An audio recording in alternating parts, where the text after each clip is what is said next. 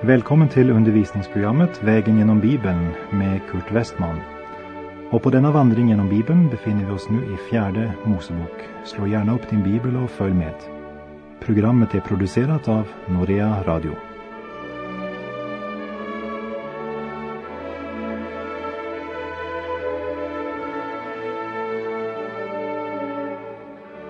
Vi har nu kommit till fjärde Mosebok kapitel 32. I förra kapitlet hörde vi hur Herren talade till Mose och gav honom order att tåga mot Midjan och där utföra Herrens hämnd på Midjan, folket som hade lockat Israel till avgudstyrkan. När det gäller förförelse sa Jesus i Matteus 18, vers 6. Men den som förleder en av dessa små som tror på mig för honom vore det bäst om han fick en kvarnsten hängd om halsen och sänktes i havets djup. Och domen som drabbar midjaniterna stadfäster sanningen i Jesu allvarliga varning mot att locka ett Guds barn till synd. Kapitel 32 handlar om de halvhjärtade av Israels stammar. Rubens stam, Gads stam och halva Manasses stam som ber om att få sin arvedel på fel sida av Jordanfloden. Här ligger en djup andlig hemlighet gömd eftersom Jordan är en bild på döden och uppståndelsen tillsammans med Kristus. Vi läser i kapitel 32, verserna 1 till och med 5. Och Rubens barn och Gads barn hade stora och mycket talrika boskapsjordar. Och när de såg Jaesers land och Gileads land fann de att detta var en trakt för boskap. Då kom Gads barn och Rubens barn och sade till Mose och prästen Eleasar och menighetens hövdingar Atarot, Dibon, Jaeser, Nimra Hesbon, Eleale, Sebam, Nebo och Beon. Det land som Herren har låtit Israels menighet inta är ett land för boskap och dina tjänare har boskap. Och det sade ytterligare, om vi har funnit nåd för dina ögon så må detta land ges åt dina tjänare till besittning. Låt oss slippa att gå över Jordan. När de nu äntligen är på väg att inta kanan så ger Gud Israels barn seger också över kungarna i Jaeser och Gilead. Och när de upptäcker hur frestande dessa landområden ser ut och hur passande det är i deras ögon så ber man genast om att få detta till arvedel utan att ta hänsyn till vad Gud menade och vad Gud ville. Löfteslandet den eviga arv som Gud lovat Abraham, Isak och Jakob, den låg på andra sidan Jordan. Än en gång avslöjar man att man inte litar på Gud. Vi minns ifrån Första Mosebok kapitel 13 om en som också lät sitt livsval avgöras av det hans ögon såg. När trosfadern Abraham låter Lot välja först så läser vi i Första Mosebok 13, verserna 10 till 13. Då lyfte Lot upp sina ögon och såg att hela Jordanslätten var vattenrik överallt. Innan Herren fördärvade Sodom och Gomorra var den nämligen som Herrens lustgård, som Egyptens land, ända fram mot Soar. Så valde då Lot ut åt sig hela Jordanslätten. Och Lot bröt upp och drog österut och det skildes så från varandra. Abraham förblev boende i Kanans land och Lot bodde i städerna på slätten och drog med sina tält ända in mot Sodom. Men folket i Sodom var mycket ont och syndigt inför Herren. Lot fann ett område som var passande betesmark för all hans boskap. Han valde och konsekvensen av hans val var att han var tvungen att flytta ända in mot Sodom och han var tvungen att ta med sig sin hustru och sina barn dit. Och de fann sig snart till rätta där. Att Sodom var syndigt inför Herren tog Lot inte så allvarligt. Det skulle nog ordna sig och betesmarken var ju utsökt. Både Rubens och Gads stam hade mycket boskap och när de ser hur passande Jaesers land och Gileads land är för boskap så säger de om den arvedel Gud har berett sitt folk. Låt oss slippa gå över Jordan. Det vill säga, de sviker sin gudomliga kallelse genom att sätta en annan gräns än Jordanfloden. Och det är alltid farligt för ett Guds barn att kompromissa med sin kallelse genom att flytta gränser. För den som bryter en gräns är det svårt att sätta en ny gräns. Och Mose blir förfärad över deras uttalande. Vi läser verserna 6 och 7. Men Mose sade till Gads barn och Rubens barn Skall då ni stanna här under det att era bröder drar ut i krig? Varför vill ni avvända Israels barns hjärtan från att gå över floden in i det land som Herren har gett åt dem? Mose kommer allt för gott ihåg hur enormt missmodiga folket hade blivit när de fick höra rapporten från dem som den gången hade bespejat Kanans land 40 år tidigare. Och vi läser vers 8 och 9. Så gjorde också era fäder när jag sände dem från Kades Barnea för att bese landet. Sedan de hade dragit upp till Druvdalen och besett landet avvände det Israels barns hjärtan från att gå in i det land som Herren hade gett åt dem. Nu ska vi komma ihåg att det är en ny generation som Mose här talar till och som var allt för unga för att minnas den tragiska händelse som Mose här påminner dem om. Och vi läser verserna 10 till och med 13. Och på den dagen upptändes Herrens vrede och han svor och sade av de män som dragit upp ur Egypten skall ingen som är tjugo år gammal eller mer få se det land som jag med ed har lovat åt Abraham, Isak och Jakob.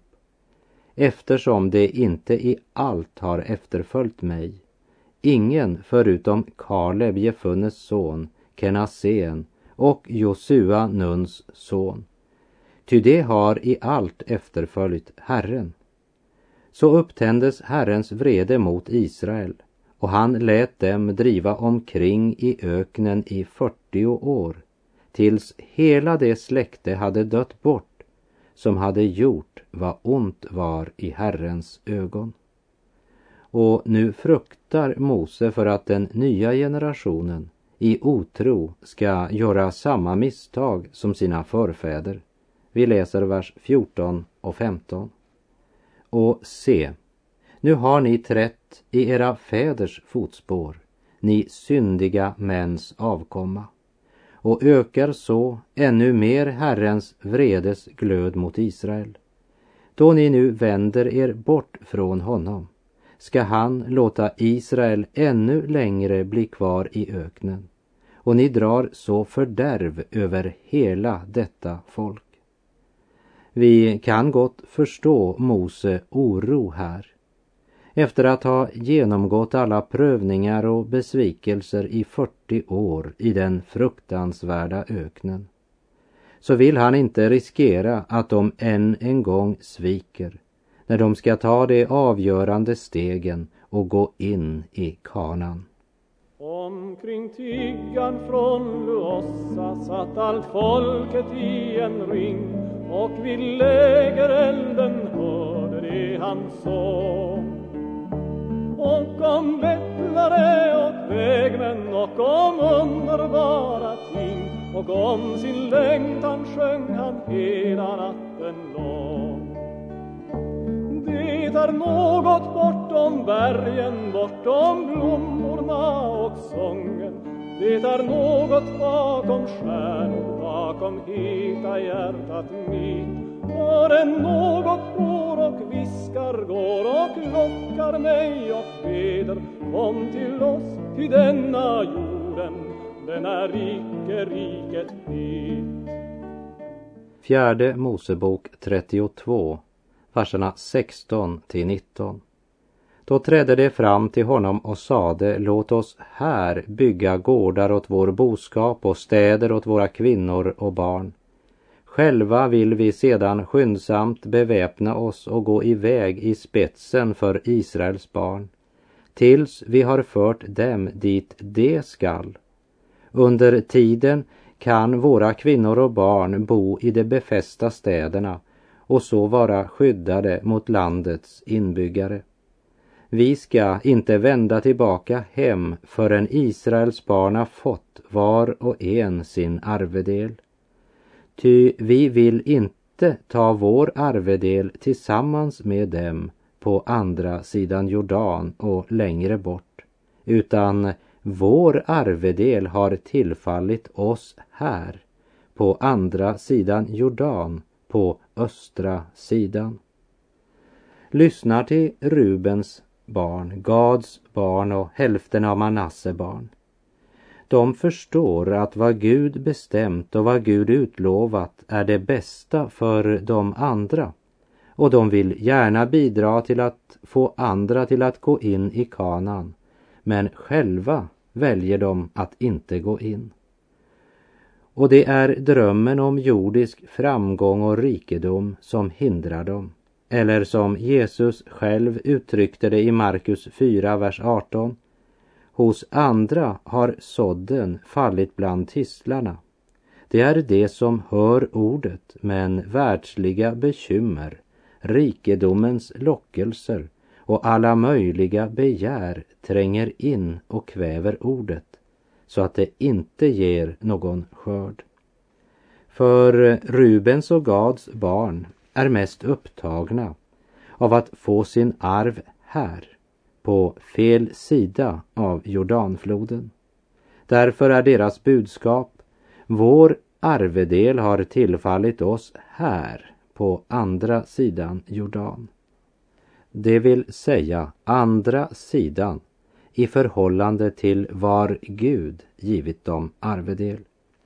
Mose slår sig till ro med att de lovar att delta i striden och gå med sina bröder. Mose kan inte tvinga dem att ta sin rätta arv i besittning, men han ger dem en varning i vers 23.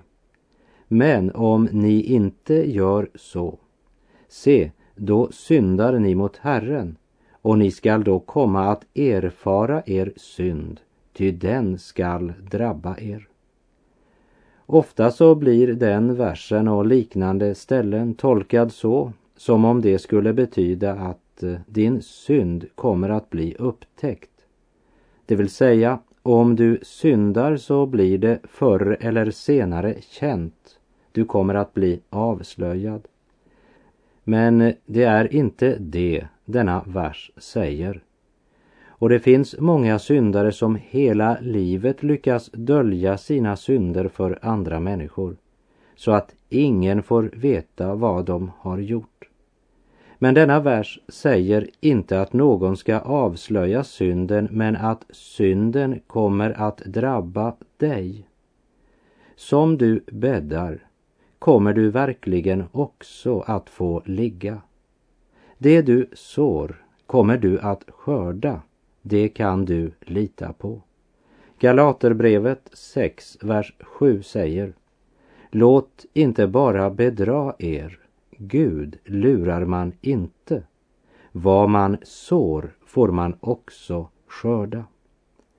Jag bryr mig inte om vem du är eller var du är eller hur du är. Men dina synder kommer att drabba dig. Syndens väg går visserligen till en början genom gröna blomstrande ängar, men den leder till en evig natt, vars ångest och nöd ingen tunga kan rätt beskriva. Och de fem Moseböckerna börjar och slutar med att berätta om en synd och dess följder. Adam begick en synd och denna ena synd fick som konsekvens alla andra synder.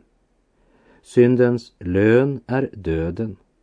Moses begick en synd och denna enda svaghet gav honom en grav i öknen, bara några steg från Kanans gräns. Adams enda synd drev honom ut ur Edens lustgård. Mose enda svaghet spärrade hans ingång i löfteslandet. En, en synd. Ja, synden drabbade dem verkligen. Syndens fröjd är inget annat än förklädd förtvivlan. Och vi läser vers 33. Så gav då Mose åt dem, åt Gads barn, Rubens barn och ena hälften av Manasses, Josefs sons stam, Sihons, Amoreernas kungs rike och Ågs rike, kungen i Basan. Själva landet med dess städer och deras områden, landets städer runt omkring. Dessa stammar valde fel sida av Jordanfloden och hade inte möjlighet att gå över Jordan. Det kunde se ut som om Rubens och Gads stam var osjälviska, starka och trofasta, som gick med sina bröder för att strida. Men de lämnade sina hustrur och barn utanför den gudomliga gränsen och berövade dem därmed deras plats i löfteslandet. De fick visserligen rikligt med föda för sin boskap men för att vinna detta uppgav de två stammarna plus halva Manasses stam sin plats innanför Guds, Israels, sanna gräns. Det är det viktigt att vi förstår att Jordanfloden egentligen inte är en bild på vår död. Även om vi kan tala om döden som en flod och om himlen som den andra stranden. Men när vi kommer till Josua bok ska vi se vad den lär om att gå över Jordan och in i kanan. Det vill säga det finns två platser där ett Guds barn kan leva idag. Du kan leva i denna värld som är en vildmark och öken och leva som ett andligt utarmat fattighjon. Och det är inte ödmjukhet men otro. Eller du kan gå över Jordan in till de andliga välsignelser som representeras av kanan. Men hur kan vi komma över den strida strömmen i Jordanfloden? När vi ser Israel vandra över till andra sidan Jordan så ligger det en andlig kunskap och lärdom här. Stenarna vi lägger i Jordanfloden talar om Kristi död. Stenarna som tas upp ur Jordanfloden talar om Kristi uppståndelse. Du och jag får vår andliga välsignelse i Kristi död och uppståndelse. Och vi bör veta att vi idag är begravda med honom och uppståndna tillsammans med honom så att vi i alla livets situationer kan räkna med att vi är förenade med honom. Ty alla Guds löften har fått sitt ja genom honom. Därför säger vi också genom honom vårt amen, Gud till ära, som det står i Andra Korinterbrevets första kapitel. Eller som det är uttryckt i Efeserbrevet 1, vers 11. I honom har vi fått vår arvslott förutbestämda därtill av honom som låter allt ske efter sin vilja och sitt beslut. Men dessa två och en halv av Israels stammar som inte gick över Jordanfloden gav det senare några problem. Ja, och Herren Jesus säger att på deras frukter ska vi känna dem. När han vandrade på jord så försökte han en gång att komma bort från folkmängden. Och i Markus kapitel 5 och vers 1 står det Det kom över till trakten av Gerasa på andra sidan sjön. Vem är det som bor i Gerasa? Det är Gads stam som bor på fel sida av Jordanfloden. Och när Jesus kommer dit så ser han att de är i svinbranschen som du säkert minns från Markus 5. Och när Jesus botade en man som var besatt av demoner, då bad folket i Gerasa honom att lämna deras land. De hade verkligen hamnat i en beklaglig situation. Och det sker alltid med det Guds barn som flyttar gränsen istället för att böja sig för Guds vilja. Mose tvingade inte Rubens stam, Gads stam och den halva Manasses stam att ta sin arvedel i kanan i besittning. De fick återvända för att leva sitt liv på fel sida Jordan. Och det fick verkligen konsekvenser som vi ska se senare på vår vandring genom Bibeln. Bland annat när vi kommer till Josua bok.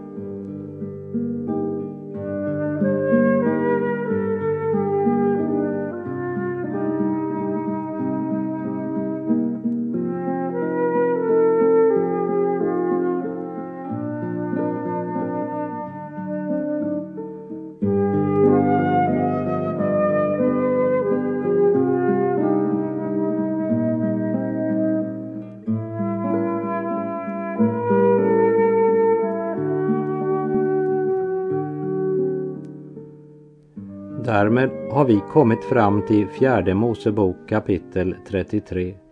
Och där finner vi en lång lista med alla lägerplatser där Israel slog läger under vandringen. Det är på ett sätt en enformig och monoton läsning. Men likaväl har också denna del av skriften en viktig andlig kunskap som den önskar förmedla till oss. Även om det närmast ser ut som en vägkarta och inte är så intressant att läsa för de flesta, så säger det oss att Gud la märke till och nedtecknade vart steg de tog på vandringen. Gud gick med varje steg på vägen, också genom öknen fastän 38 eh, av åren i öknen var förorsakade av Israels otro, så gick Herren med dem. Jag ska aldrig glömma kapten Margit Hellström som var kårledare på Frälsningsarmén i Robertsfors. Hon sa Det är en sång jag har så svårt för att sjunga och det är denna. Jag ger dig allt, jag ger dig allt och går den väg som du befallt.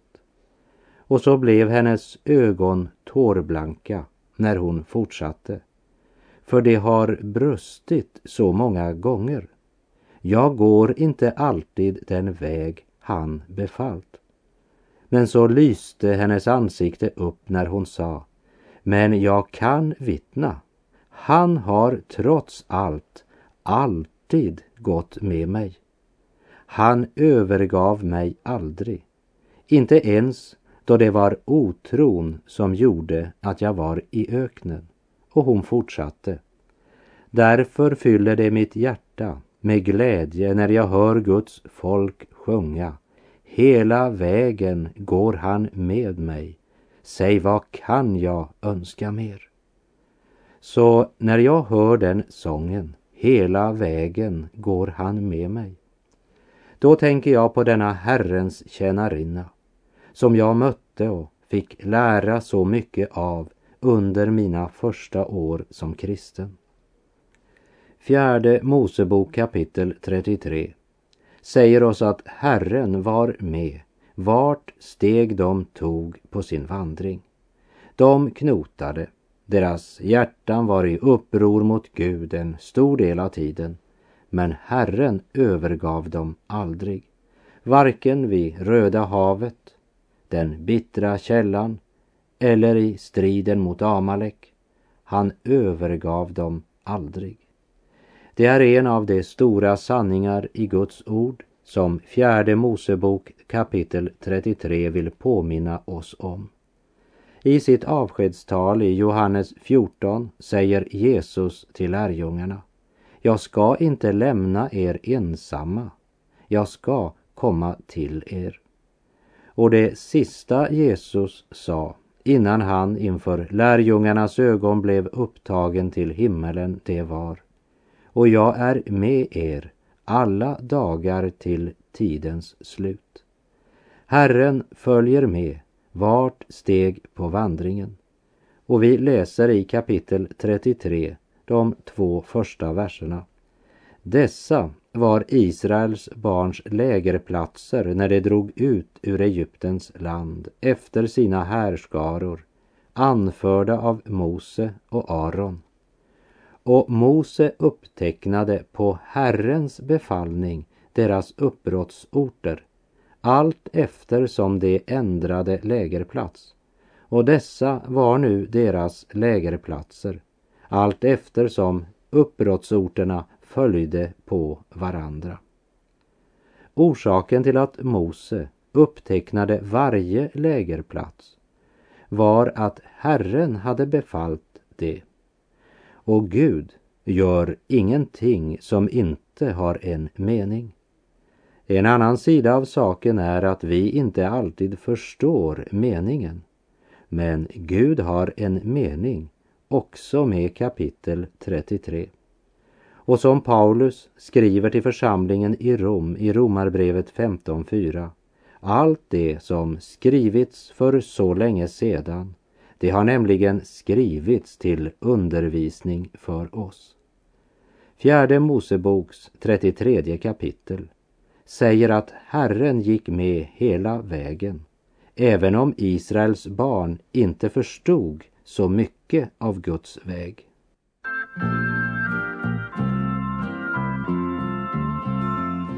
Hur underlig är du i allt vad du gör Vem kan dina vägar förstå? Men nytt är dock säker den väg du mig för För mig är den bästa ändå Här nere du vet ej mitt barn vad jag gör Men du ska få se det en gång Oroliga hjärta, vad sörjer du för? Hej, prövningens dag är så lång. Och med det så säger jag tack för den här gången. På återhörande om du vill. Herren vare med dig. Må hans välsignelse vila över dig. Gud är god.